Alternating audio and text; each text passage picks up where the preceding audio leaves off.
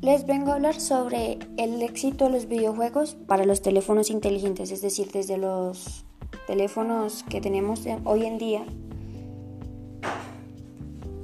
La creación de los teléfonos inteligentes se abrió un nuevo mercado para los videojuegos, el cual tenía que demostrar que no solo era viable creativamente, sino económicamente.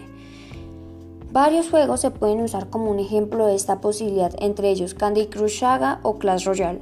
Candy Crush creado en 2012 por King, fue uno de los primeros juegos no solo en tener éxito mundial, sino también uno de los juegos que popularizaron el modelo freemium, en el cual la persona puede descargar y jugar de forma gratuita, pero puede pagar por cosas en el juego.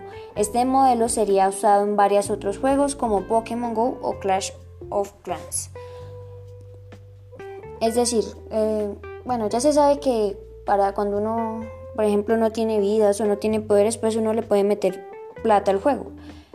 Entonces eso se podía hacer en Candy Crush, bueno, en el resto de juegos que hoy en día también tenemos.